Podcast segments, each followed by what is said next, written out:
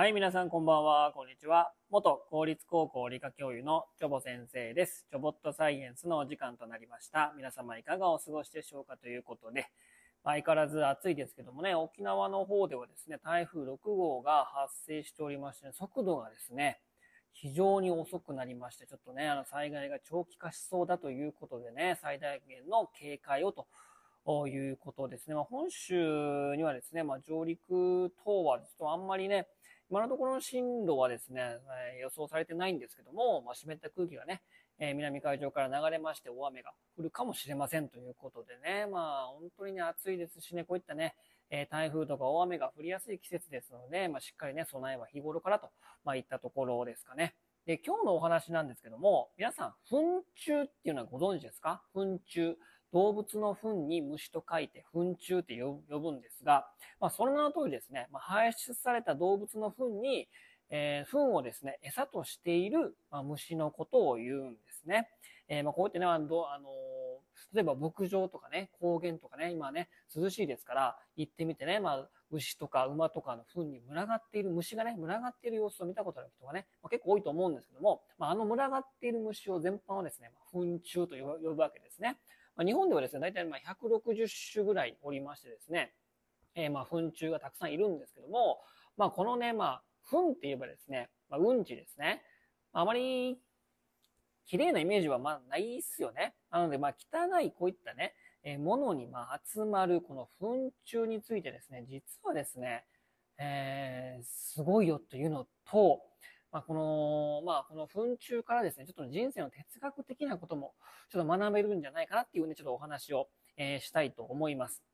まあ、糞虫ですね。まあ、こういったね、まあ、皆さんが汚いと思っている糞を、まあ、餌にしている虫たちなんですけども、まあ、代表的なのがですね、まあ、糞転がしかなと。ま、いうふうに思います。まあ、糞転がしがまあ代表的かなと。うん。で、あの、昆虫記でね、有名なファーブルがですね、夢中になって研究したのが実は糞転がしなんですね。で、糞転がしはこの糞虫の一種で、動物の糞を丸めて、まあ、球状、まあ、玉にして、まあ、それを逆立ちして、後ろ足で転がしていくということで、まあ、その様子を見て、糞を転がすから糞転がしというふうに名付けられたということなんですけども、まあ、このね、糞転がしっていうとですね、なんかうんちを丸めてね、ま転がしてるから、まあ、汚らしい感じがするかもしれませんけどもね、意外なことに古代エジプト文明では、糞転がしはですね、実は神聖な存在として考えられていたんですね。古代エジプトではですね、糞転がしはスカラベというふうに呼ばれておりました。で、このスカラベがですね、まあ、日輪の神様をね、日輪を司る、えー、ケプラ、えー、ケプラ神、ケペラです。ごめんなさい。ケペラ神の化身として見なされたということで、かなりね、神格化されてたんですね。で、スカラベはですね、動物の糞を丸くして、まあ、それを運ぶわけなんですね。で、その様子が太陽を東から西へ運ぶ神を思わせた。これがですね、えー、ケペラ神の化身ということなんですね。うん。で、そしてそのスカラベの作った糞から、またスカラベ、まあ、糞転がしが生まれてくるということで、スカラベは命を作り出す存在でもあったと。まいうことでね、かなり神格化されてたんですね。まあ、糞という排泄物から太陽の神や創造の神を連想した古代エジプトの人々の観察眼はやっぱ素晴らしいなと。いうふうに思います。今ではね、ちょっと糞転がしてるからね、汚いっていう感じかもしれませんけども、古代エジプトの方はですね、えー、こう東からね、西へ運ぶ神を思わせたということで、糞転がしね、あの、星座コンパスとか太陽コンパスとか、そういう太陽とか星座をですね、えー、自分で認識してどの方向に転がしていくのかっていうのをしっかりね、理解しているので、闇雲に転がしてるわけじゃなくて、目的を持って方向性を持って実は転がしてるんですね。うん。で、このスカラベコを持ち帰ったね、え糞の中からその中に卵を産みつけて、えそしてですね、幼虫は糞を餌にして成長して、成虫になると糞の中から出てくるわけなんですね。まあ、非常に合理的な生存戦略ですよね。うん。で、そしてこの糞から生まれた新たなスカラベ、糞転がしはですね、誰に教わっているわけでもないのに、糞を見つけ出して、誰に教わっているわけでもないのに、糞を球状、玉状にして、後ろ足で転がし始めるということなんですよ。なので、昆虫っていうのは大体、大体がね、大抵のものは本能で生きてるんですけども、本能だけでこの所作というかね、丸、踏みつけて丸めて転がすっていうのが、これ誰に教わったわけじゃないです。見てないですからね。生まれた、生まれて初めて生まれて、生まれて初めてきて、同じで踏ん転がして生まれてきて、糞を転がすみたいなね。もうそういった行動ができるっていうこと自体が素晴らしいし、本能行動では説明できないようなことですよね。だから糞を転がすためにそういった DNA が刻まれてるのかなっていうぐらいですね。まあ、すごい、えー、実は行動をしているわけなんですね。うん。で、このね、糞転がしですけども、結構有名だし、まあ、ダーウィンとかね、えー、図鑑とか、昆虫図鑑とか、いろんなところで取り上げられてるんですけども、残念ながら日本には、まあ、今、いないんですね。うん。で、でもね、日本にさっき言ったように、日本には160種を超えるですね、えー、糞虫がたくさんいるんだけども、中でもね、よくね、目立つというかね、よく有名なのが、まあ、センチコガネなんですね。で、センチコガネっていうのは、とてもこう、キラキラしていて、まあ、宝石、まあ、光をこう反射して、行動色でね、反射して、輝くその姿はですね、えー、まるで宝石のような美しさということでね、ぜひね、ちょっと調べてみてください。センチコガネ、めちゃめちゃ綺麗です。綺麗ですから。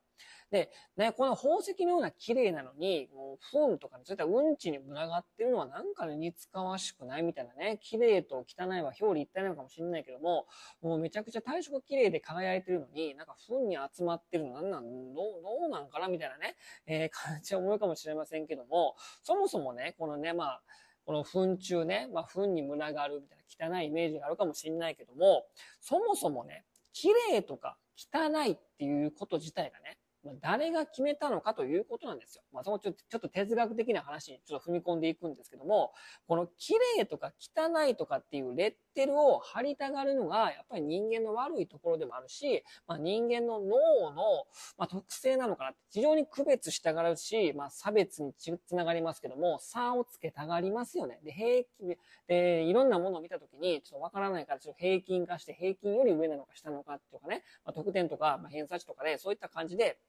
こう、並べたがるっていうか、比べたがりますよね。なので、この綺麗とか汚いとか、まあ、そういったレッテルを貼りがちだし、こうレッテルがないと分かりにくいで理解しづらい脳の構造をしてるんですけども、まあ、綺麗とか汚いとか、まあ、センチゴガネとかね、ふん転がしではそんなこと思ってないわけなんですよ。うん。なので、ふんっていうそのものは、我々見たから見たらば、我々のね、人間の脳から判断すれば汚いものっていう感じかもしれないけども、このフン転がしやそのセンチコガネにとってみればですね、動物の体から出てきた有機物であって、えー、センチコガネの体も有機物ですから、まあ、何ら変わらないんですよ。有機物、無機物で見た場合はね。だから何も汚いとか綺麗とか、そんなこと思ってないし、そんな関係ないんですよね。ただ有機物が出てきて、その有機物はもう餌でしかないと。ということで、で、そもそもセンチモガネも輝いてるし綺麗だけども、それは我々の脳で見て判断したもので綺麗だから、センチモガネは別に綺麗とも何とも思ってないわけなんですね。なので、まあ、綺麗とか汚いとかそういったことっていうのは、まあ、人間の脳が勝手に作り出したレッテルだから、まあ、そんなことにとらわれるのがね、綺麗とか綺麗とか汚いとかね、えー、なんかもうイケメンとか可愛いとかね、まあそういったことはもう人間のしょうもない脳で張ったこのレッテルに過ぎないんですから、まあそういったことを気にするのはまあどうなのかなっていうことがですね、まあこの糞虫っていうかね、まあ糞転がしとかセンチコガネからまだ学べることなんですかなっていうことですね。なのでセンチコガネとか糞転がしに余計な知能はないんですよ。綺麗とか汚いとかそんなもんないです。ただ本能でありのままに生きていると。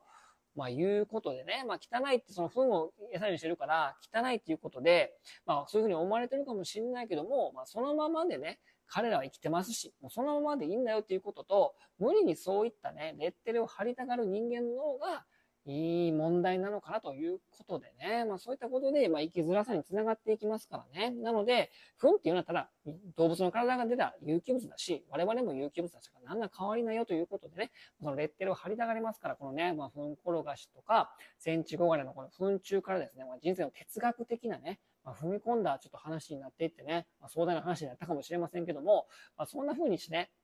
えー、レッテルを貼りたがるこのね、えー、人間の脳っていうものをもうちょっと考え直した方がいいのかなっていうふうに私はこの糞虫の話をしながらそう感じましたということでね。ということで今日はですね、えー、糞虫についてお話をしましたということで今日はこの辺にしたいと思います。それでは皆様さようなら。バイバイ。